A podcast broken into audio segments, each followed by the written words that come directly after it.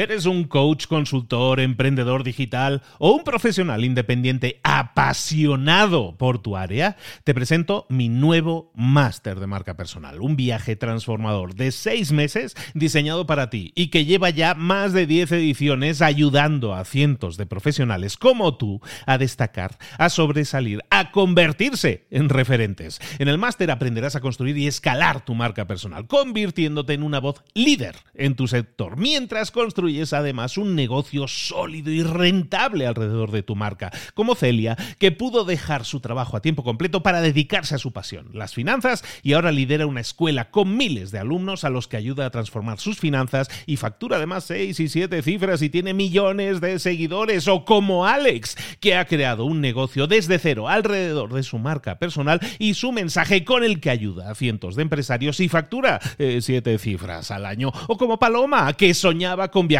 por el mundo y que ahora vive como nómada digital con cientos de miles de seguidores y más de 17.000 alumnos. Gracias al máster, su sueño pasó de ser una idea a una realidad rentable y reconocida. Este es el momento de que tú también dejes tu huella, de influir y de vivir por fin de tu pasión. Visita librosparaemprendedores.net barra marca y descubre muchas más historias de éxito de gente que confió en nuestro método. En junio comenzamos además la nueva generación y añadimos más novedades, más servicios y más soporte que nunca. Únete a la élite de profesionales que ya están cambiando sus vidas. ¿Estás listo? ¿Estás lista para desarrollar tu marca personal y ser nuestra próxima historia de éxito? Pues visita librosparaemprendedores.net barra marca y comencemos. ¿Te gustaría tener tu propio negocio, pero no tienes dinero para crearlo, para comenzar tu negocio? Y sin dinero dices es que si no tengo el dinero, no puedo comenzarlo. Si ese es tu caso, entonces el libro que vamos a revisar ahora mismo te interesa muchísimo. Se llama El emprendedor minimalista y está escrito por un exitosísimo dueño de negocio y nos va a explicar de forma detallada cómo crear nuestro propio negocio minimalista que genere dinero, que genera beneficios y lo vamos a poder hacer sin necesidad de invertir capital externo, sin necesidad de pedir dinero prestado y sin ni siquiera gastarnos ni un centavillo en publicidad. Estoy seguro que te va a interesar y mucho. Es un libro publicado en el año 2021, súper reciente y es el libro que vamos a ver aquí y ahora en Libros para Emprendedores. Sin más, comenzamos.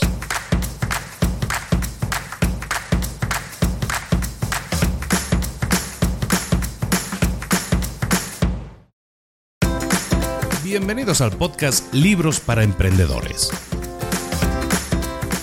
Para alcanzar el éxito en cualquier negocio que quieras emprender, debes formarte, debes estudiar, aprender para emprender. Y para ello, no hay nada mejor que un libro. En el podcast Libros para Emprendedores te ayudamos de tres maneras. Primero, seleccionando los mejores libros del mercado para ayudarte a emprender, a mejorar en tu emprendimiento. Segundo, te ofrecemos gratis un resumen de los puntos más valiosos explicados en cada libro. Y tercero, te damos finalmente pasos a seguir para poner en práctica todas esas lecciones aprendidas y así poder acortar tu camino hacia el éxito ya sea marketing, ventas, liderazgo, emprendimientos, mentalización, eh, vamos a analizar lo mejor de lo mejor, de los mejores libros del mercado y te lo vamos a dar todo bien masticadito y listo para ser aplicado. Soy Luis Ramos, empresario y emprendedor, y voy a acompañarte, si me lo permites, en este camino. Sin más, comenzamos. Muy buenas a todos, soy Luis Ramos, esto es Libros para Emprendedores. Aquí estamos de nuevo con un nuevo resumen, con un nuevo análisis de un libro, en este caso súper reciente y, súper reciente en la publicación, es publicado el año pasado, creo que no existe versión en español, yo no la he encontrado todavía, está solo en inglés, se llama The Minimalist Entrepreneur y es eh, el emprendedor minimalista en la traducción literal. Es un libro publicado en 2021, es un libro que me acabo de leer ahora mismo, es de estas pocas veces que digo, un libro que me acabo de leer, mira, ¿sabes qué? Mm, conecto micro y vamos a grabarlo ahora mismo, lo acabo de terminar. Se llama El emprendedor minimalista, escrito por un señor que se llama Sahil Lavingia. Sahil eh, es el dueño, es el, es el creador de una empresa que se llama, es bastante conocida, es una empresa que se llama Gumroad, Gumroad. Gumroad es una página web que te permite vender contenidos digitales. Si quieres vender un curso, un PDF, alguna imagen, puedes utilizar su plataforma que se llama Gumroad para vender eso. Esa empresa, esa empresa, este señor la intentó crear como una empresa que tenía que generar miles de millones, ¿no? Quería crear una gran corporación, ¿no? Y se dio cuenta, eh, después de pasado un tiempo, que no lo iba a conseguir, pero empezó a reflexionar sobre eso y reflexionó sobre por qué quería crear una empresa de miles de millones de dólares cuando en realidad no la necesitaba. Y es entonces cuando se da cuenta de que podía generar un negocio que le podía llenar muchísimo, que podía crecer de forma orgánica, que podía mantener los costos ultra bajos y al final lo que iba a conseguir era una empresa que le iba a generar muchísimos beneficios que le podían generar una vida satisfactoria. ¿Te sintoniza todo esto que te he dicho? En la mayoría de los casos yo creo que muchos nos podemos sentir muy alineados. Yo me siento totalmente alineado con la forma de pensar de este señor, pienso exactamente igual y de hecho el libro desgrana toda una serie de pasos con los cuales estoy muy de acuerdo, entonces quiero compartirlo contigo inmediatamente. Entender que muchas veces, como a él le pasó, vamos a crear una empresa y tenemos la visión de crear una empresa que es mil millonaria y claro, es que queremos ser Elon Musk y compañía, pero a lo mejor no lo necesitamos. A lo mejor no, necesitamos crear esa mega macroempresa cuando lo que podemos hacer es crear un negocio de una forma mucho más minimalista, construir un negocio de forma minimalista desde cero, identificar el negocio que queremos crear, analizar nuestra comunidad, analizar a nuestro alrededor cuáles son las necesidades que nosotros podemos cubrir y convertir eso en un negocio que vamos primero a testar, que vamos a crear marketing, que luego vamos a lanzar como negocio como negocio propiamente y siguiendo estos consejos que vamos a ver en este libro de hoy, vas a poder gestionar tus finanzas, vas a crear una cultura positiva de la empresa, vas a contratar a los empleados adecuados y al final lo que vas a hacer es conseguir algo que es la gran meta, por lo menos es la gran meta para el autor y yo creo que es interesante la contribución que podemos hacer con esto. La gran meta es crearte, crearte para ti mismo, crearte afluencia de tiempo es decir, es decir, ser rico en tiempo, una abundancia de tiempo libre, para que puedas disfrutar la vida, para que puedas volver a emprender en otra cosa que también te emocione, pero al final para que dispongas de tiempo para escoger, para elegir. No se trata de tener una empresa mil millonaria y clavarte en esa empresa 25 horas al día. A lo mejor no es necesario si lo que buscas es mayor calidad de vida para ti y para los tuyos es lo que vamos a ver entonces en este libro que vamos a desglosar en tres partes. Una primera parte tiene que ver cuando nosotros queremos crear un negocio. Primero tenemos que identificar qué negocio queremos crear. Pero hay una serie de consejos que el, que el, autor nos da que nos van a servir para protegernos, que nos van a sacar de esa mentalidad de quiero hacerme ultra mil millonario rápidamente y que al final lo que podemos hacer es protegernos y así evitar muchas veces el peligro de caer en bancarrota o de al final frustrarnos porque teníamos demasiadas esperanzas puestas. Consejos importantes, nunca aceptes capital externo.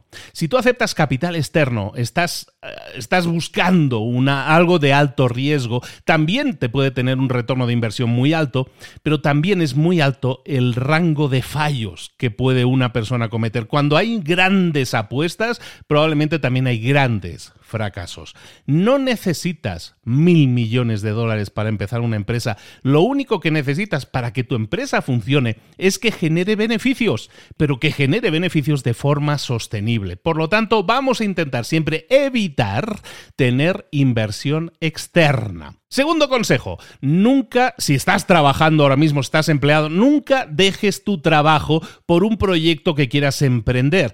Lo que puedes hacer es empezar tu negocio en paralelo como un proyecto en paralelo al empleo que estás teniendo. Claro que vas a poder dedicarle menos horas, pero lo que vas a hacer es ir probando, ir desarrollándolo y el tiempo que lleva a un proyecto de estos, arrancar, emprender el vuelo, pues es algo, es un tiempo en el que tú vas a necesitar ingresos para mantenerte mientras estás trabajando en eso. Entonces, evidentemente, si no tienes ahorros que te permitan dejar tu trabajo y vivir de tus ahorros durante un año, por lo menos, entonces sería muy arriesgado que eh, dejaras de tener tus ingresos fijos de del sueldo que tengas habitualmente. Después, otro consejo interesante es que pienses en ti como en un creador, no como en un hombre de negocios. En esta primera fase en la que nosotros queremos parir el negocio, es importante que nos consideremos a nosotros mismos como una fuente de ideas, que estamos trabajando en algo que nos importa. A lo mejor no tenemos el mejor plan de negocios todavía, pero lo que queremos tener es una buena idea. Si nosotros tenemos una buena idea, el negocio va a llegar. El negocio va a llegar y el negocio siempre va a ser un vehículo para hacer que nuestra creación, que nuestra idea llegue a la mayor cantidad de gente posible en el mundo. Entonces, el, negocio es una herramienta, no es la meta. Entonces, no tienes que aprender a hacerlo todo. Primero, lo único que tienes que hacer es buscar, empezar, buscar, crear y luego ya irás aprendiendo, ya irás incorporando capas de dificultad en todo lo que estás haciendo. Entonces, piensa en ti mismo como un creador, no como una persona, eh, no como un hombre o una mujer de negocios. Luego, último consejo, y ya nos vamos directamente con los pasos. Eh, último consejo es que empieces en pequeño y si es necesario lento. No se trata de crecer rápidamente, de, de tener un disparo súper rápido para el crecimiento, sino permitirte probar diferentes enfoques, diferentes acercamientos a aquello que quieres realizar, porque eso al hacerlo de forma lenta, de forma pequeña, te permite cambiar de dirección también muy rápidamente si fuera necesario. Eso te va a permitir probar diferentes cosas y encontrar el camino correcto y cuando lo encuentres entonces sí, ya le vamos a invertir más tiempo, más energía y podremos acelerar un poco. Teniendo todo esto en mente, vamos a explorar la metodología del autor para determinar primero qué tipo de negocio queremos tener, dónde están nuestras ideas de negocio y primero de todo, que encontremos nuestro nicho. Primer paso, por lo tanto, encuentra tu nicho. El primer paso para, para después poder crear un negocio pasa por preguntarte a ti mismo qué problema queremos resolver y también para qué comunidad de gente, para qué grupo de gente queremos resolver ese problema. Muchas veces, cuando nosotros detectamos problemas, eh, detectamos problemas que nosotros mismos tenemos. Y está bien, yo puedo buscar detectar un problema que yo tengo, que no encuentro solución, y entonces buscar soluciones para ese problema. A lo mejor yo tengo necesidad de algo que no existe ahora mismo. Por ejemplo, en el caso de él, en el caso del autor, que te digo, tiene una empresa que se llama Gumroad, ¿no? Que es para para venta de, ítems, para venta de gráficos y para venta de cosas digitales.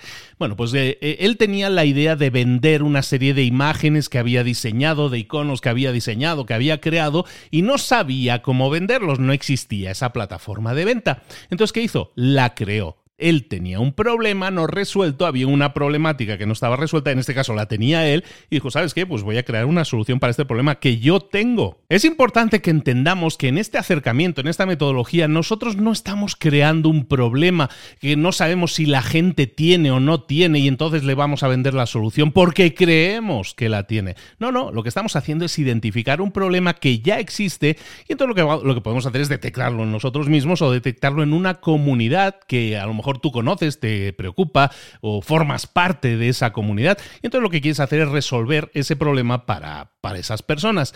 Entonces, cuando nosotros empezamos a pensar así, vamos a ver muchas ideas. A mí, y, te lo digo directamente, yo recibo un montón de correos normalmente de personas que me dicen, yo he tenido una idea, he visto este problema que yo tenía y estoy pensando en una solución, ¿cómo arranco el negocio? Espero que para todos vosotros este episodio pueda servir y mucho.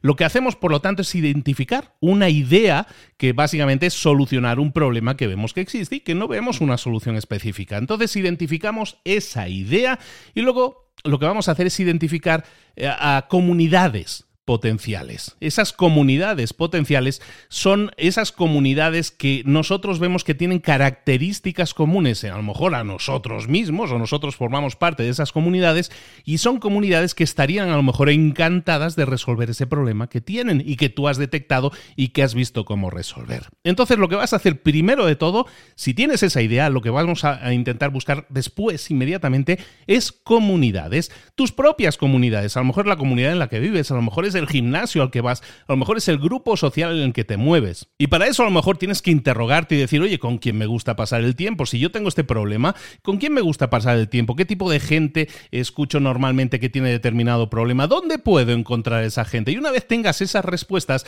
lo que vas a hacer, hoy tenemos la gran ventaja de que tenemos Internet y nos permite encontrar grupos relevantes muy rápidamente. Entonces, ¿qué es lo que vas a hacer? Vas a detectar esos grupos. Van a, ser grupos en Telegram, puede ser. Van a ser grupos en, en, Facebook, puede ser. Pueden ser grupos en persona que se reúnen semanalmente en tu ciudad. Puede ser, lo que vas a hacer es incorporarte, unirte a esos grupos para intentar conocer mejor a esas personas y el problema que tú estás analizando y que estás buscando solucionar. Cuando nosotros nos unimos a estos grupos de Facebook, de Twitter, de Reddit, de lo que sea, yo puedo empezar a hacer investigaciones. Y lo que voy a hacer no es intentar ser un protagonista, no es intentar ir allí a venderle nada. Lo que voy a hacer es intentar establecerme como una figura de autoridad. Voy a construir mi marca personal, por decirlo de alguna manera. Hay una serie de pasos que vamos a trabajar en esas comunidades siempre hasta ser reconocidos como expertos en, ese, en esa comunidad. Lo primero que vamos a hacer es, em, lo, que lo que llaman el lurking en inglés, que es básicamente estar ahí de mirones. vamos a estar mirando, vamos a estar observando, vamos a estar calladitos en ese nuevo grupo y vamos a analizar de qué estaban hablando, cuáles son los temas que normalmente tocan y todo eso. Entonces lo siguiente que vamos a hacer es comenzar a contribuir. Cuando tú te familiarizas ya con el grupo y el contenido, entonces puedes empezar a participar en las discusiones, en las temáticas, en los debates. Luego, a continuación, a, continuación el siguiente nivel, una vez ya empiezas a contribuir con comentarios y todo eso, el siguiente nivel de participación es el de creador. Vas a comenzar a crear cuando ya tengas confianza y te sientas cómodo con la temática y con el grupo, lo que puedes hacer es empezar a crear contenidos, a enseñarle a esas personas qué es lo que has aprendido, qué es lo que te gustaría que otras personas aprendieran. Vas a compartir contenido. Una vez hayas hecho eso, vas a descubrir muchas cosas que, que, te motivan, que te gustan, ¿no? Cada vez que tú te involucras cada vez más en un grupo, empiezas a evaluar qué es aquello que te gusta más y a lo mejor la idea original que tenías eh, muta, cambia, a lo mejor eso es muy normal que suceda porque, porque cada vez estás más imbuido, cada vez conoces más de esa comunidad y te apasiona más. Siempre lo que vamos a hacer en estas comunidades es escuchar a la gente. Como ves, estamos hablando de crear una empresa, pero aquí en ningún momento estamos hablando de planes de negocio y nada de eso. No, no. Estamos buscando entender bien si la idea que yo he tenido le sirve o no le va a servir a esa comunidad. Y para eso tengo que escuchar a la gente constantemente. Esto significa que tengo que pasar un tiempo, dedicar un tiempo a estar activo en esas comunidades, a participar en aquellas cosas en las que me interesa, eh, comunidades que tengan ese problema que yo he detectado y también analizar si la, si la solución que yo estoy planificando va a funcionar o no.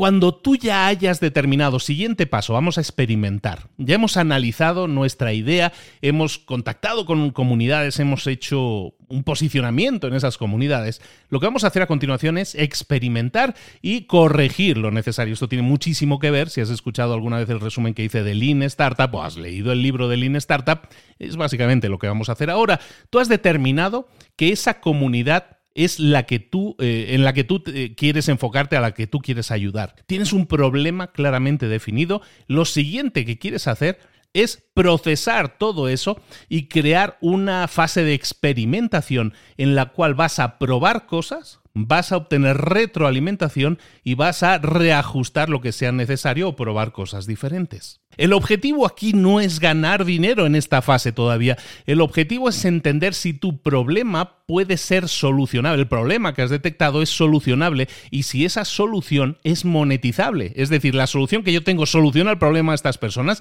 les interesa lo que yo tengo para ellos y es más, estarían dispuestos a pagar por ello. Esto es lo que queremos eh, explorar en esta fase. Entonces eso a lo mejor implica eh, dar clases, talleres, hacer podcasts, hacer videotutoriales, hacer vídeos para YouTube, hacer libros al respecto, a lo mejor vender algún producto, que una, una versión beta de ese producto que has diseñado, que has hecho, ofrecer un servicio a esas personas de acuerdo a la solución al problema que estamos buscando. Y básicamente eh, crear soluciones y esas primeras capas de soluciones a lo mejor no son perfectas, a lo mejor no son eh, la mejor solución posible, pero es lo que llamamos en Lean Startup el producto mínimo viable.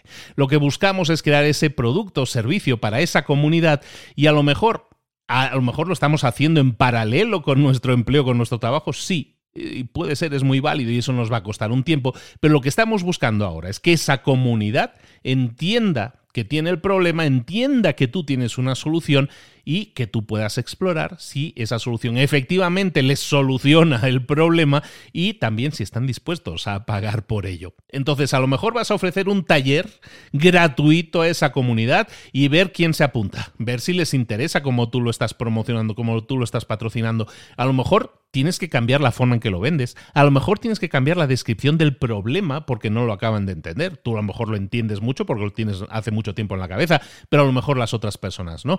Una cosa es la idea y el problema a solucionar y otra cosa es cómo lo comunicamos. Eso es algo que también vas a tener que trabajar en esta fase.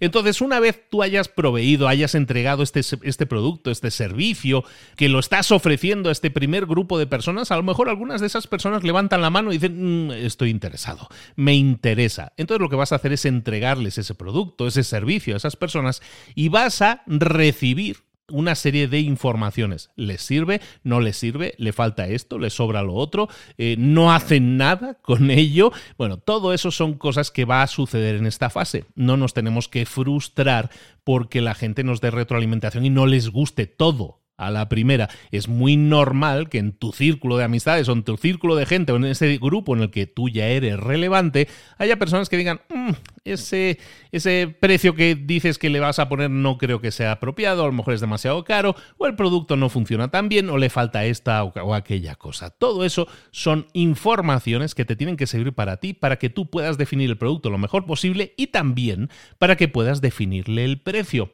Importante, nunca pongas un precio demasiado barato para los productos. Tenemos una tendencia a poner muy baratos los, eh, los precios a los productos. Tienes que tener en cuenta siempre a la hora de calcular los precios cuáles son los costos reales que te lleva a ti crear ese producto o entregar ese servicio y también empezar a analizar el el beneficio que quieres sacar de ese producto. Por lo tanto, si a ti te cuesta 100 hacerlo, no lo vendas a 100, véndelo a 120, 130 si es lo que quieres sacar, un 20, un 30% de beneficio. También piensa en diferentes capas de precios. Hay diferentes niveles de servicio que nosotros podemos entregar. Si tú vas a comprar un servicio online hoy mismo, vas a ver que te dice el precio A, el precio B y el precio C y cada precio hace que tú tengas una determinada capa de servicio, más o menos niveles de servicio con uno u otro. Tú también podrías pensar en lo mismo. Y recuerda, sobre todo a la hora de poner precios, estás testando, estás probando. Eh, eh, poner un precio no es algo permanente, es algo que puedes ajustar más tarde y lo vas a hacer probablemente y a lo mejor empiezas bajo porque no vemos que nos da vergüenza pedir mucho dinero y luego ya irás subiendo a medida también que tu producto o servicio también vaya mejorando. Con esto cerraríamos esa primera fase de identificación de tu negocio. Estás identificando la idea, estás identificando el grupo de personas y estás haciendo esas primeras pruebas piloto, llamémoslo así. Bueno, ¿qué vamos a hacer a continuación? Cuando ya tenemos claro identificado que la comunidad va a recibir gustosa la solución a ese problema, ya tenemos identificado también el problema, ya nos hemos establecido como creadores de una solución, lo que tenemos que hacer a continuación es ya abrir, crear nuestro negocio. Y esos primeros pasos de apertura de nuestro negocio eh, tienen que ver muchas veces con cosas estructurales. Vamos a crear la infraestructura de nuestro negocio. Lo primero que vamos a hacer es ponerle un nombre. no, a lo mejor no tenemos que complicarnos mucho. Eh, Google no es una palabra tan conocida y mira qué, lejos han llegado. El autor dice, a mí me gustan mucho los nombres que combinan dos, dos palabras. Por ejemplo, Facebook, ¿no? que libro caras, caras o Gumroad, que es el suyo, ¿no?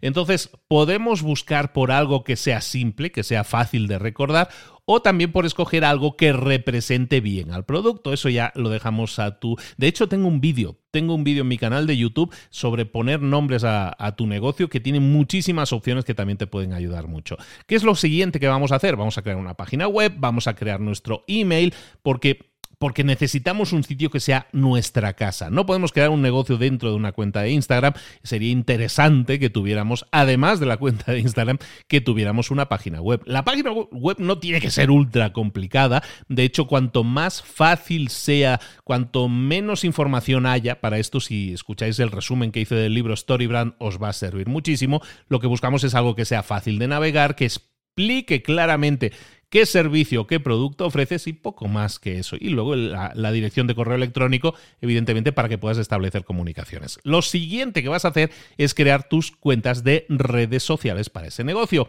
separadas de tus cuentas personales. Dependiendo de lo que sea tu servicio o tu producto, hay una serie de, plataformas que funcionan mejor que otras, pero bueno, al final nosotros podemos escoger estar en todas o escoger unas que nos van mejor, que están más alineadas con el público que estamos buscando. Y ahí vas a decidir si Facebook, si es Instagram, si es Twitter, si es Pinterest, si es YouTube, si es TikTok. Lo siguiente que vas a hacer es establecer un sistema de aceptar pagos. Y aceptar pagos, hoy hay muchísimas plataformas, la misma Camro que es el señor es propietario, pero también eh, plataformas muy conocidas como PayPal, como Stripe, son aplicaciones, son sistemas que nos permiten tener una forma de cobrar a las personas y luego de direccionar, una vez se haya confirmado el pago, esa persona me haya pagado, pues direccionar desde esas plataformas a la entrega del producto o servicio. Y también es muy importante, sobre todo en la fase de generación de un negocio, que tengas una forma de recibir retroalimentación, algo que te permita que un cliente te diga me gusta, no me gusta, me, me funciona o no funciona, y que tú puedas estar constantemente reajustando tu producto, porque aunque ya hayamos superado esa fase de testing, el testing o la mejora de tu producto nunca termina. Lo siguiente que vamos a hacer después de, configurar toda esta infraestructura, todas estas altas que tenemos que dar, lo primero que vamos a hacer entonces ya que tenga que ver con lo que es la funcionalidad de la empresa es tener la infraestructura configurada y ya lanzarnos al mercado. Para lanzarnos al mercado no tenemos que, gastar dinero en marketing, podemos hacerlo sin la inversión de dinero en marketing, puedes hacerlo todo mismo pero para eso vas a tener que invertir otra cosa. Yo muchas veces os lo digo, nosotros tenemos capacidad de invertir siempre, pero podemos invertir dinero o podemos invertir tiempo y siempre vamos a invertir energía. Entonces, si no vamos a invertir dinero porque no lo tenemos, porque no hemos buscado inversión externa y no la queríamos, entonces vamos a tener que invertir tiempo. Entonces lo que vamos a hacer es invertir nuestro tiempo en el lanzamiento y sobre todo en el marketing que el marketing es realmente lo más importante aquí, marketing para que la mayor cantidad de gente posible que tiene ese problema sepa que tú tienes la solución a ese problema. ¿Y cómo lo vamos a hacer? Vamos a correr la voz, como dicen en el libro. Y correr la voz no es más que pensar en las ventas que queremos hacer primero como una parte de educación sobre tu producto o servicio. ¿Qué es lo primero que vamos a hacer? Vamos a, ya hemos contactado con nuestra comunidad, vamos a decirle a nuestra comunidad, eh, comunidad, tengo esto, ya está disponible, quien lo quiera, aquí lo tiene, ¿no? Pero también vamos a conectar con expertos, vamos a conectar con influencers. Yo en mis formaciones lo llamo apalancamiento. El apalancamiento es apalancarte en otras personas, es decir, aprovechar, en este caso, a otras personas que ya tengan una audiencia establecida que a ti te interesa, evidentemente no sirve cualquier audiencia, sino una audiencia que esté alineada con lo que tú estás buscando, buscar a expertos, a influencers, a bloggers, a podcasters, a youtubers, a gente que tiene esa audiencia que a ti te gustaría tener y entonces pues enviarles mensajes, ofrecerles el producto, regalarles el producto si fuera necesario, incluso pudiéramos hablar si tuviéramos inversión propia, algo de dinerillo, invertir en ese tipo de publicidad, pero no tiene por qué. Hay muchos influencers, a lo mejor micro influencers, que, a los que podemos llegar y que nos pueden ayudar muchísimo a propagar ese producto porque son usuarios convencidos, usuarios contentos del producto. Mira, ahora me vino a la mente, nosotros teníamos una, una alumna en Chile que lanzó una serie de mochilas portabebés y una de las cosas que le dije fue precisamente esto, ¿no? Contacta a influencers en tu área, en este caso en Chile, que puedan necesitar eso, que a lo mejor estén embarazados, que vayan a tener un bebé y les envías de regalo una de tus mochilas portabebés. Y fue un éxito porque una de esos influencers, no todos, pero algunos, pero sobre todo una influencer que tenía cierta relevancia, oye, dijo, oye, qué bien me va esta mochila portabebé de tal marca y le fue muy bien y, eso levantó muchísimo las ventas y la presencia de esa marca con ese producto para el público adecuado. Por lo tanto, muy importante con el tema de los influencers, no estamos intentando venderles el producto, les estamos pidiendo a lo mejor que hagan una revisión del producto, un, unboxing, una, algún tipo de promoción, un intercambio. Muchas veces cuando no tenemos inversión posible, lo que tenemos que ser es mucho más creativos a la hora de pedir favores, pero también dar algo, por lo cual alguien te va a dar un, favor, en este caso regalarles un producto, un servicio de calidad como es el tuyo, para suplir una necesidad o cubrir una necesidad que ellos también puedan tener y que puedan tener solucionada. En el caso de la Vingia, del autor de este libro, estamos hablando de una persona que, que contactó con cientos de influencers, con cientos de expertos para intentar llegar a ese tipo de acuerdos, no venderles el producto, sino pues que tuvieran una review, que pusieran su producto en el mercado, ¿no? En el radar de muchas otras personas. Lo segundo que vamos a hacer después del tema de los influencers está bien identificar a clientes potenciales en las comunidades en las que estés participando. Vas a buscar en esas comunidades a personas que pudieran estar interesadas en tu producto y las vas a contactar a todas una por una. Les vas a enviar un mensaje, les vas a decir un poco, les vas a explicar un poco qué es lo que tienes para ofrecer. Por ejemplo, en el caso de, de Gumroad, de Gumroad, que es la, la, empresa que vende productos, la plataforma que te sirve para vender productos digitales del señor, del autor del libro, ¿qué es lo que hizo? Él empezó a escudriñar por todo Internet para intentar localizar a gente que estuviera vendiendo productos digitales y que a lo mejor estuvieran quejándose porque no era muy eficiente. O gente que estuviera utilizando determinada plataforma para vender y lo que hizo fue eh, eh, enviarles un mensaje a esas personas, enviar un mensaje a cada una de esas personas, un mensaje rápido, algo corto, diciéndoles a esas personas que había creado una forma más eficiente de automatizar ese proceso de vender archivos digitales y que eran súper bienvenidos a probar este, esta página web, este servicio y además con unas, eh, con unas ventajas adicionales en este caso en cuanto a costos. E hizo esto con miles de personas.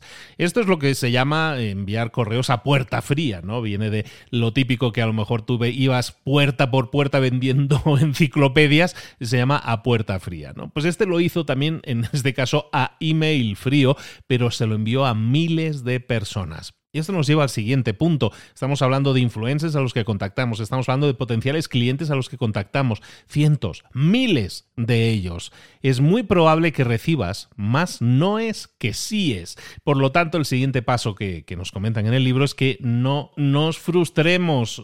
Al final lo que nosotros estamos haciendo es intentar posicionarnos en el mercado y siempre los principios suelen ser muy frustrantes.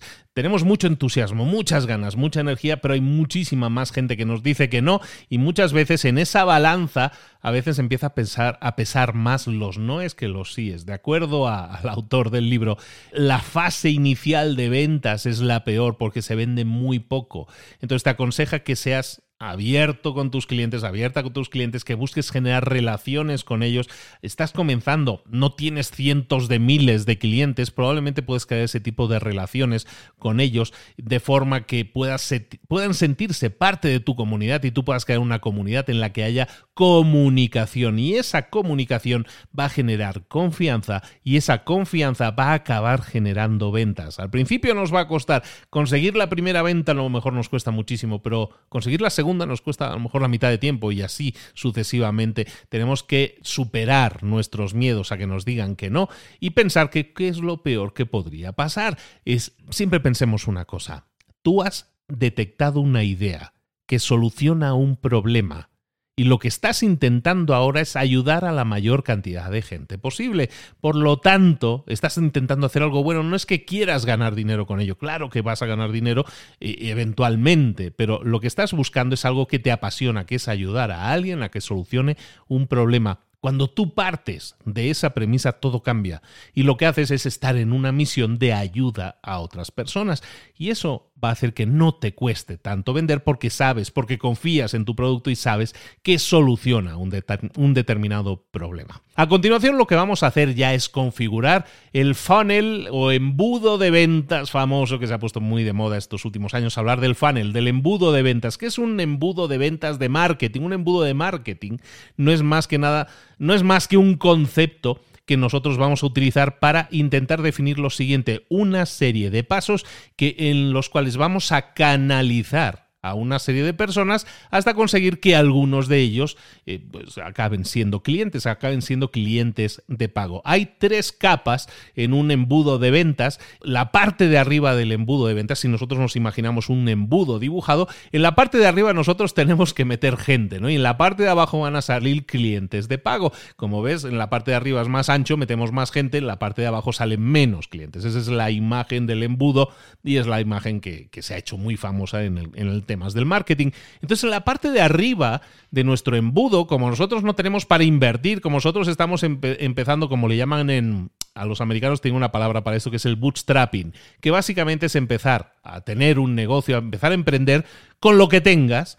Pues, ¿qué es lo que tenemos? Inversión de tiempo, inversión de energía. Entonces, en esa parte de arriba del embudo de ventas, lo que vamos a hacer es intentar atraer a la mayor cantidad de gente posible a ese embudo de ventas mediante vehículos de marketing. Y en este caso lo que vamos a hacer es que nuestro marketing sea las redes sociales, los contenidos en las redes sociales. Hemos creado cuentas para nuestro negocio separadas de las nuestras. Hemos creado todas esas cuentas, tenemos cuentas en las redes sociales, vamos a escoger unas redes sociales en las cuales vamos a enfocarnos a la hora de crear contenido. ¿Y qué es lo que vamos a hacer? Crear contenido para esas redes sociales y publicarlo todos los días. Compartir tus páginas con las comunidades en las que estabas metido y en la que hay posibles clientes o en la que ya hay clientes actualmente.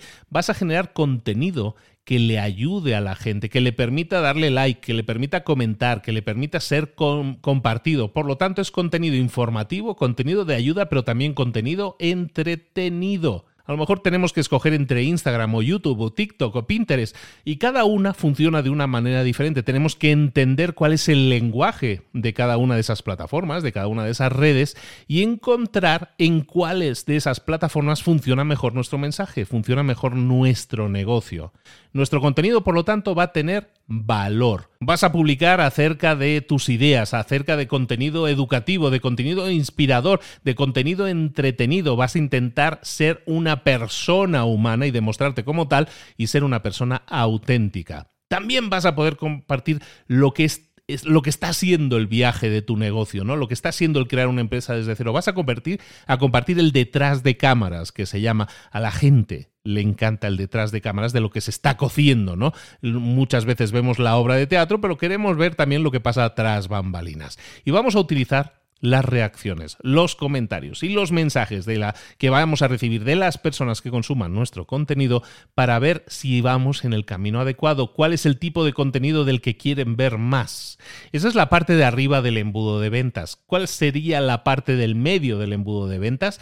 Intentar integrar una comunidad, en este caso tener una forma de enviarles una mensajería uno a uno a todos ellos. ¿Y cómo lo vamos a hacer? Mediante el correo electrónico. Vamos a empezar a coleccionar direcciones de correo electrónico.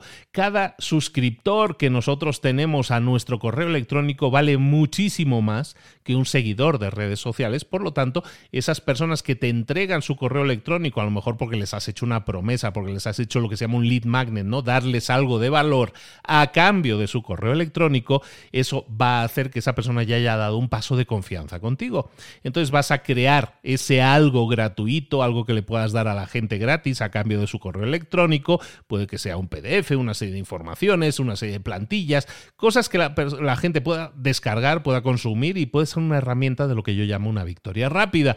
Entonces, pedirle a las personas que si les ha gustado determinado post nos dejen un, en un comentario en el post la palabra tal y cuando yo vea esa palabra escrita yo sé, incluso se puede automatizar, cuando vea esa palabra yo le voy a enviar un mensaje directo a esa persona. Para empezar esa conversación uno a uno es algo que puedo hacer. Luego a lo mejor puedo tener también la creación de un blog, que son artículos que me permite desarrollar artículos en mi propia página. A lo mejor voy a tener una newsletter que se llama, que es enviar un correo electrónico de forma periódica, a lo mejor una vez a la semana para seguir ofreciendo valor a esa persona que ya te conoció a través de las redes sociales en la parte de arriba del embudo y lo que hacemos ahora es nutrir esa relación.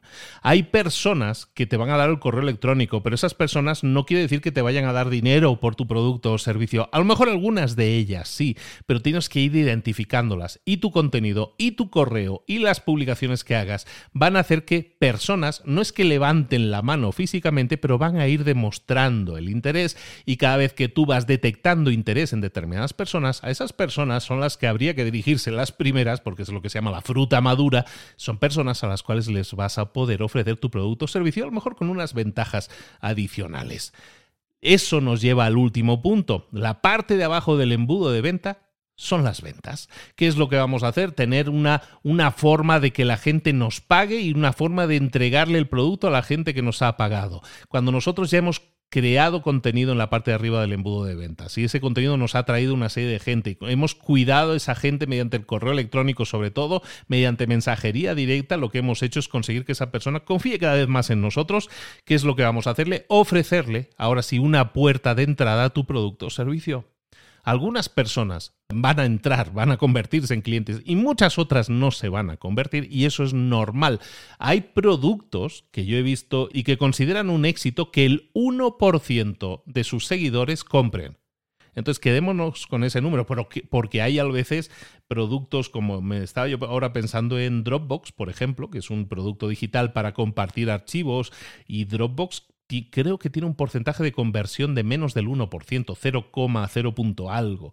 Es decir, muchas veces, si yo tengo 100 seguidores y solo uno me compra, así a simple vista dicho, puede parecer un fracaso. Y no lo es en absoluto. Lo que pasa es que nosotros tenemos que seguir trabajando en la parte de arriba del embudo para que no tenga solo 100 seguidores, para que tenga 500, o para que tenga 1000, o para que tenga 100.000. Y si uno de cada 1000 me compra y yo tengo 100.000, bueno, pues voy a tener 100 ventas. Entonces eso es algo que nosotros tenemos que pensar que ese es el, el tema, ese es el juego en el que estamos en un embudo de ventas. Atraer a un determinado volumen grande de gente, irlos nutriendo y que algunos de ellos acaben comprando. En la última parte del libro habla de un tema muy interesante que es totalmente real. El tema cuando nosotros somos emprendedores no es la idea de negocio, el tema no es el lanzamiento, que es lo que acabamos de ver ahora. El tema, el tema de verdad importante en un negocio es mantener el negocio abierto. Una vez nosotros hemos tenido nuestro lanzamiento, hemos empezado a tener una base de seguidores que se han convertido en algunos en clientes y hemos tenido lo que podríamos llamar éxito, hemos empezado a generar ingresos, incluso a generar beneficios y a seguir creciendo nuestro negocio de forma orgánica, lo cual va a hacer que probablemente vayamos más despacio que si pudiéramos invertir, todo esto son métodos minimalistas que nos permiten ser sostenibles, de ir creciendo poco a poco de forma sostenible. Ahora bien, la sostenibilidad en un negocio muchas veces se va al traste cuando yo soy muy malo gestionando el dinero, cuando yo gasto de más. El flujo de caja, el flujo de efectivo, el tener dinero en caja para poder tener eh, pagados los gastos fijos, si tengo empleados, si tengo sueldos que pagar, si tengo alquileres, si tengo servicios que pagar, eso hay que pagarlo sí o sí porque si no pago eso me quedo sin negocio a todos los efectos. Y entonces da igual la cantidad de dinero que vendas. Si no tienes flujo de efectivo, es decir, dinero en caja para solucionar los pagos, que son pagos fijos de tu negocio, eso puede hacer que un negocio se cierre más rápido, aunque le vaya muy bien en las ventas. Entonces tenemos que entender muchas veces que gastar de más o contratar mal y ser muy lentos despidiendo puede ser una de las razones que nos lleven a cerrar un negocio. También puede ser conflictos entre los fundadores de ese negocio. Pero vamos a analizar un poco eso de, gastar de más y de contratar adecuadamente. Muchas veces cuando nosotros empezamos un negocio nos pagamos a nosotros mismos y nos pagamos poco. Y esa es la forma correcta de hacerlo. Pero hay mucha gente que dice, no, yo no me voy a pagar nada y lo que voy a hacer es vivir de los beneficios. Eso tampoco es interesante porque si yo entonces no me pago a mí ningún sueldo y vivo de los beneficios, probablemente me puedo quemar los beneficios de la empresa y no voy a poder reinvertir. Por lo tanto, es interesante que tú, para evitar problemas financieros, definas pagarte por lo menos un mínimo. ¿no? En el caso de este señor, el que ha escrito el libro, dice, yo empecé pagándome 36 mil dólares al año, que es un sueldo, digamos, modesto en Estados Unidos, donde este señor vive. Entonces, cuando empezó su negocio, se pagó 36 mil dólares y no se subió su salario hasta que su empresa empezó a crecer. Y lo que hizo entonces no es subirse su salario más que los otros, sino subir su salario en consonancia con el salario de todos sus empleados. Es decir, si a él se subía un 5% el salario, es porque también le estaba subiendo un 5% el salario a sus empleados. Es decir, se trató a sí mismo como un empleado más. Una cosa, y esto es muy importante que lo separemos, y es un gran error de mucha gente, cuando tú creas un negocio y eres el creador, el dueño del negocio, pero también trabajas en el negocio, todo lo vemos como una nube en la que yo hago de todo, ¿no? Yo cocino, yo limpio, yo lavo. Pero la realidad es diferente. Una cosa es el creador, el dueño del negocio y otra cosa es la persona que trabaja dirigiendo ese negocio. Puede que ahora, cuando tú arranques, sea la misma persona, pero eso no quiere decir que sean los mismos perfiles. La persona que es dueña del negocio no tiene por qué trabajar. De hecho, lo más probable es que tú con el tiempo, ahora hablaremos de ello, delegues la dirección de la empresa. ¿Y al director de esa empresa qué le vas a pagar? Si tú eres el dueño de la empresa, le vas a pagar un sueldo, ¿no? Pues lo mismo cuando tú eres el empleado, cuando tú haces, ejerces de director, ¿no? Entonces, en este caso, pagarte de forma moderada, de forma modesta, para cuidar el dinero, el flujo de efectivo y que podamos reinvertir en el negocio, es una sabia decisión. También vas a intentar evitar pagar por servicios, por gastos fijos muy altos. A lo mejor estás buscando alquilar o rentar una oficina. A lo mejor no la necesitas. A lo mejor puedes trabajar de forma remota. Hoy, después de lo que nos ha llovido, ya sabemos que podemos hacerlo. Y a lo mejor podemos evitar ese gasto que suele ser un gasto muy grande. A lo mejor podemos, en vez de contratar a una persona, a lo mejor podemos crear un sistema que automatice una serie de procesos. Hoy hay mucho software que automatiza muchos procesos y eso nos puede evitar tener una persona a tiempo completo y a lo mejor contratar un freelancer que solamente haga determinadas tareas muy, muy controladas, muy precisas y que eso haga que seamos mucho más óptimos con nuestros gastos. Esto nos lleva a, por ejemplo, un libro que habíamos visto hace ya unos años que se llama Rework de Jason Fried y Heinemer Hanson. Ese libro habla de que cada vez que ellos detectaban a una persona, hacían entrevistas de trabajo, ¿no? Y cada vez que detectaban a una persona que podría ser un, un empleado atractivo, digámoslo así, lo que hacían era proponerles un proyecto de prueba de 20 horas. Es decir, los contrataban como freelancers para un proyecto de 20 horas. Y así podían ver la calidad de su trabajo, la calidad de sus relaciones, de su comunicación, y entonces podían ver si era un buen fit, si era un buen encaje para su empresa, porque ya los habían visto trabajar de forma real. Eso es excelente consejo a la hora de, tener a, la persona más atractiva posible para tu perfil de negocio. Con atractivo me estoy refiriendo eh, evidentemente a interesante. ¿eh? Entonces, hablando como estamos hablando de contratación, de ser modestos contratando, de intentar reducir los gastos fijos lo máximo posible, llega un punto en el que nosotros vamos a pensar, bueno, pero yo tengo que crecer esta empresa quiero expandir el alcance de esta, de esta empresa. ¿Qué es lo que voy a hacer? Voy a probablemente necesitar capital, necesitar dinero para expansiones y todo eso. ¿Qué es lo que vamos a hacer? Intentar que todo crecimiento de la empresa venga fondeado por la empresa misma. Es decir, siempre que yo tengo unos determinados beneficios, como estábamos diciendo antes, voy a pensar en ese dinero como un dinero para reinvertir en la empresa la expansión de una empresa o abrir nuevos canales de venta o abrir las ventas a otros países, eso es expansión. Y esa expansión va a requerir de gastos, va a requerir de inversión a cubrir y eso lo vamos a hacer siempre con los ingresos de nuestra empresa. ¿Eso va a hacer que sea más lento? Sí, probablemente sea más lento, pero va a hacer que nosotros mantengamos al 100% la propiedad de la empresa, con lo cual los beneficios que se generen en la empresa serán tuyos y solo tuyos y realmente vas a poder crecer de una forma mucho más saneada. Cada vez que tú contrates a alguien, cada vez que alguien se incorpore a tu equipo, se está incorporando a una familia. Tienes que hacer, hay, hay esa frase, ¿no? Que de hecho es una etiqueta que tienen algunas empresas que este es un great place to work, este es un gran lugar para trabajar, ¿no? Eso es lo que nosotros tenemos que buscar, no porque busquemos esa insignia, precisamente, sino simplemente porque estamos buscando que la gente quiera trabajar con nosotros. Tener una cultura sana en tu empresa va a hacer que muchas personas quieran trabajar contigo y sobre todo que quieran seguir trabajando cuando ya están contigo. Uno de los problemas más graves, y no os desvelo nada nuevo, a lo mejor algunos sí, pero los dos grandes problemas que tienen las empresas hoy en día, eh, los dos grandes problemas, el primero, como siempre, conseguir más ventas, más beneficios, ¿no? lo, que es la, la función en sí de una empresa, ¿no? Conseguir más ventas y más beneficios. Pero el segundo gran problema que tienen las empresas hoy en día es que los empleados eh, se les van muy rápido. Hay una hay, un flujo de empleados muy, muy, muy rápido, es decir, que un empleado que antes a lo mejor estaba tres años en una empresa, ahora está tres meses.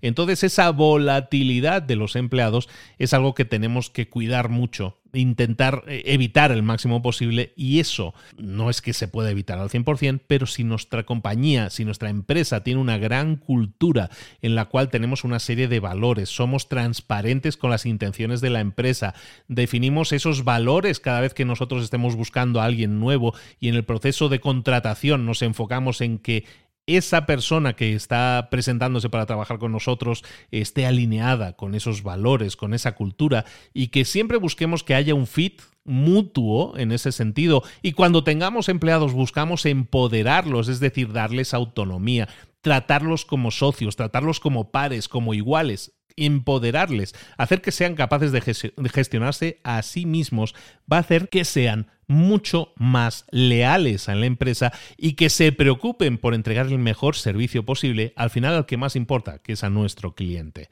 Cada vez que contrates a alguien, analiza esto. ¿Esta persona que quiero contratar va a mejorar mi empresa?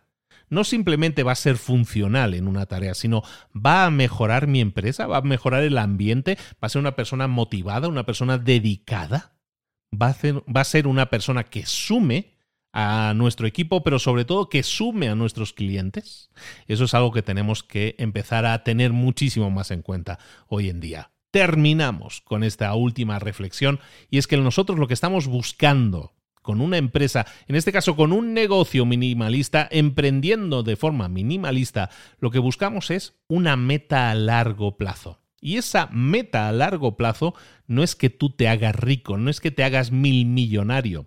Se trata de que crees una vida satisfactoria y que a la vez estés contribuyendo a algo que realmente te motiva a contribuir.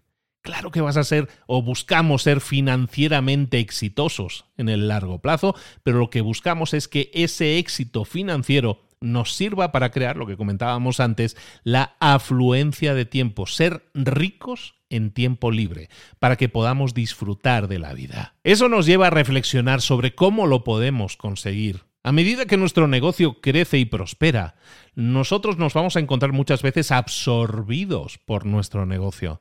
Es ese el momento ideal, probablemente era antes, pero es el momento en que tenemos que pensar en automatizar el proceso, en delegar todo aquello que podamos para poder liberar nuestro tiempo. A lo mejor tener asistentes virtuales, a lo mejor tener gente fija que está trabajando con nosotros a la cual tengamos la confianza y el entrenamiento, les hayamos dado el entrenamiento necesario para que podamos delegar en ellos todo eso.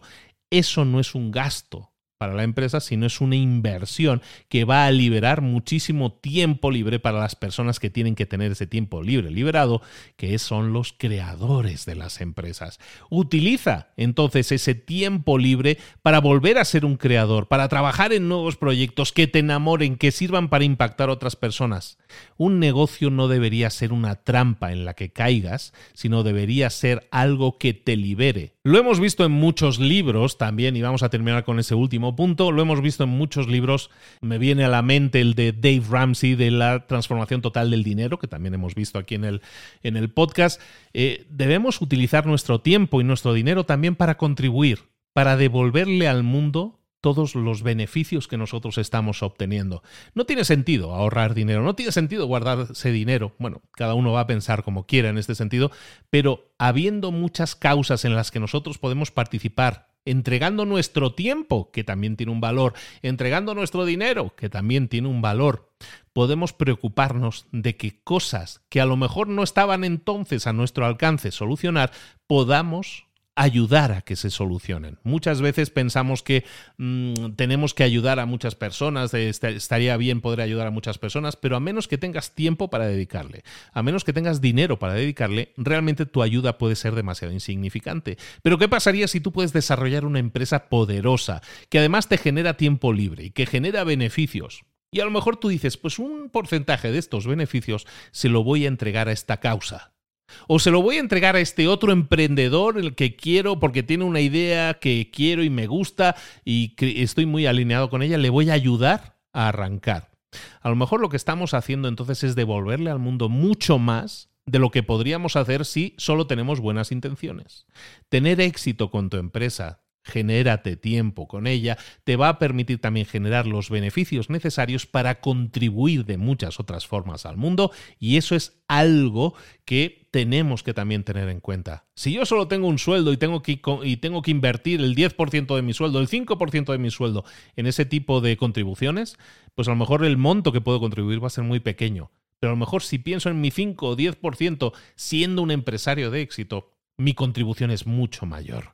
Eso es algo que también tenemos que tener en cuenta y enfocarnos en eso como un propósito de vida es algo que va a hacer que nuestra vida se llene mucho más estaremos impactando positivamente a nuestra comunidad y todo eso lo habremos hecho de una forma minimalista, empezando un negocio, en empatizando con un grupo de gente, entendiendo su problema, dándoles una solución, creando unos primeros movimientos, llamando la atención en esa comunidad y creando un producto o un servicio que les solucionará el problema, creciendo de forma minimalista, vamos a poder crecer y llegar a un punto en que esas participaciones, esas contribuciones que le podemos hacer al mundo y a nuestra, y a nuestra propia calidad de vida es algo que podemos invertir y generar harto beneficio, como dicen en Chile. Y lo vamos a dejar aquí. Este ha sido mi resumen, mi acercamiento al emprendedor minimalista.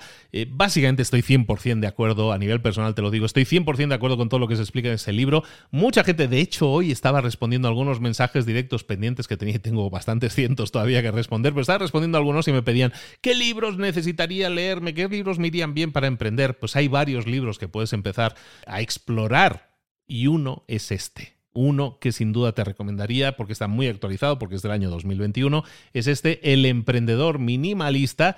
Espero que lo traduzcan próximamente al español, de momento no lo está, y creo que este acercamiento que te estoy dando, este podcast, es probablemente de las primeras, si no la primera, el primer análisis, el primer resumen que vas a encontrar de ese libro. Si es así, pues nada, bienvenido al mundo del emprendedor minimalista. Espero que te motive a emprender, que te motive a empezar, que te motive a crear esa esa necesidad de búsqueda de soluciones que muchas veces eh, no llevamos a cabo, no arrancamos, porque creemos que para arrancar un negocio necesitamos de una gran financiación.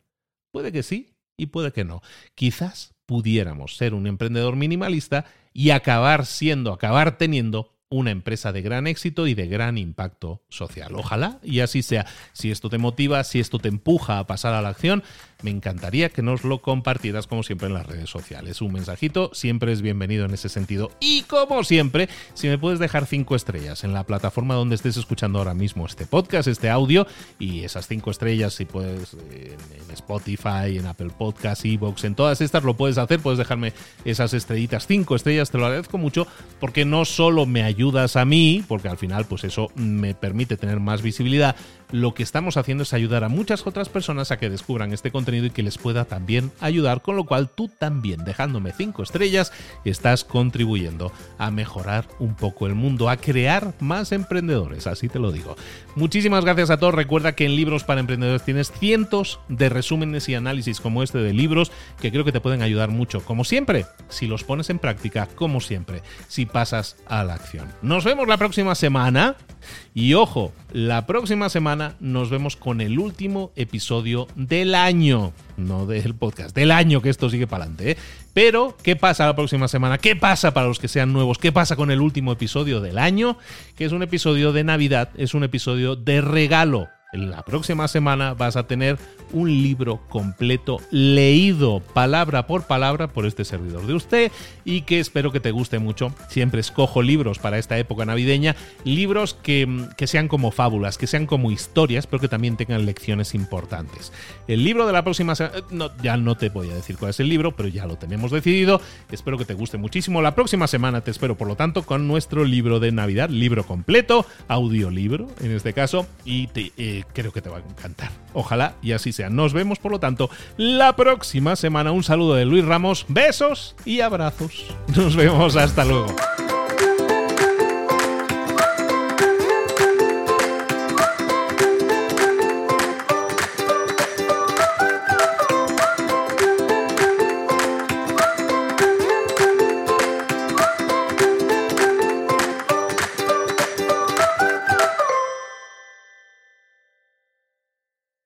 ¿Eres un coach, consultor, emprendedor digital o un profesional independiente apasionado por tu área? Te presento mi nuevo máster de marca personal, un viaje transformador de seis meses diseñado para ti y que lleva ya más de 10 ediciones ayudando a cientos de profesionales como tú a destacar, a sobresalir, a convertirse en referentes. En el máster aprenderás a construir y escalar tu marca personal, convirtiéndote en una voz líder en tu sector, mientras construyes es además un negocio sólido y rentable alrededor de tu marca, como Celia, que pudo dejar su trabajo a tiempo completo para dedicarse a su pasión, las finanzas, y ahora lidera una escuela con miles de alumnos a los que ayuda a transformar sus finanzas y factura además seis y siete cifras y tiene millones de seguidores, o como Alex, que ha creado un negocio desde cero alrededor de su marca personal y su mensaje con el que ayuda a cientos de empresarios y factura eh, siete cifras al año, o como Paloma, que soñaba con viajar viajar por el mundo y que ahora vive como nómada digital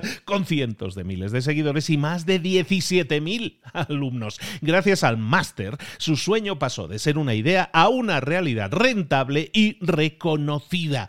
Este es el momento de que tú también dejes tu huella, de influir y de vivir por fin de tu pasión. Visita librosparaemprendedores.net barra marca y descubre muchas más historias de éxito de gente que confió en nuestro método. En junio comenzamos además la nueva generación y añadimos más novedades, más servicios y más soporte que nunca.